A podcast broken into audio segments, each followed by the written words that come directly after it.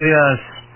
Y bueno, me enlazo ahora con el maestro Oscar Guerra, el comisionado presidente del Instituto de Acceso a Información Pública de esta capital y en los próximos días se celebrará el séptimo Congreso Nacional de Organismos Públicos Autónomos. Maestro, ¿cómo está? Buenos días.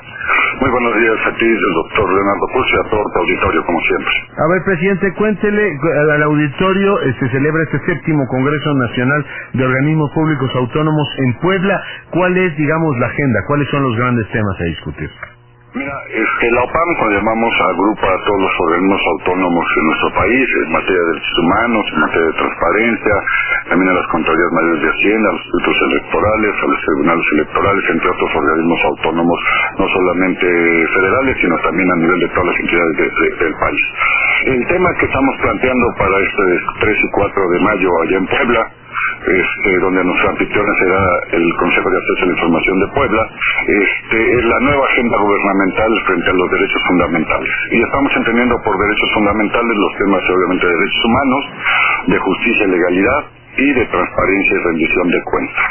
Este, vamos a tener diversos paneles magistrales y también mesas de trabajo donde se podrán presentar o ya se han presentado ponencias que se disputarán con el objeto de saber cuáles son las nuevas líneas que se deben implementar en estos derechos fundamentales. Y tenemos ponentes como este Fernando Gómez Mon, este Miguel Carbonel, este también digamos estará con nosotros el Emilio Álvarez y Casa, Santiago Concuera, Luis Raúl González, el abogado de la UNAM. Ana Laura Magalone. Así es, también tendremos en la parte de rendición de cuentas a Mauricio Merino, a Mario, este, y tenemos un panel magistral con el cual cerramos este, este congreso, que se hace referencia a la transición gubernamental que estamos por vivir en los próximos meses. En esta mesa participan pues el presidente sector federal electoral, el doctor Leonardo Valdés, el ex rector de la UNAM, Juan Ramón de la Fuente, Jesús Silva Gerson Márquez, este, y bueno, pues me está haciendo tú también el favor de participar en esta mesa. La idea es que podamos reflexionar sobre esta nueva agenda gubernamental de sus derechos. Hemos tenido cambios en la Constitución muy importantes referidos a los derechos humanos y también en materia de justicia y también en materia de transparencia, que la idea es, bueno, cómo vamos a poder implementar estos cambios con el objeto de poder garantizar estos derechos fundamentales en los años por venir.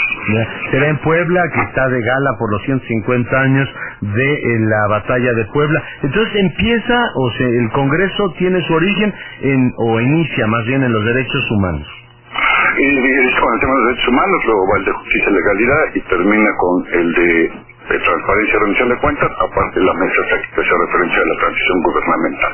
El evento se llevará a cabo en el complejo cultural universitario de, que se encuentra en San Andrés Cholula, Puebla, que es el, centro nuevo de la, de la UAP, que también digamos es uno de nuestros anfitriones junto con la Comisión de Acceso a la Información de Puebla, y pues obviamente esperamos a todo el público, la entrada obviamente es, gratuita, y pueden eh, tener mayores informes en www.opam .org.mx, ahí pueden ver todo el programa y también registrarse aquellos que quieran que quieran asistir o, o participar, ¿no? Ya. ¿Se hará retransmisión por la página de internet del InfoDF? Habrá retransmisión en la página de la CAI de, de Puebla y también en esta página que acabo de mencionar de, de, de la OPAN, ahí estaremos transmitiendo. Ya.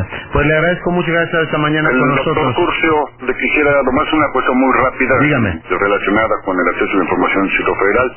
Eh, la semana pasada, y queremos este, el Instituto reconocer a la Asamblea Legislativa del Instituto Federal, después de una propuesta que ha hecho su instituto y también varios diputados, pudimos reducir el costo de la copia simple a 50 centavos y a dos pesos la copia certificada, Hombre. la cual nos ubica como la entidad junto con algunas otras, este, como la Federación, que cobra los menos derechos en materia de acceso a la información, lo cual pues esperamos que obviamente estimule a la gente a poder ejercer este derecho. No, y es una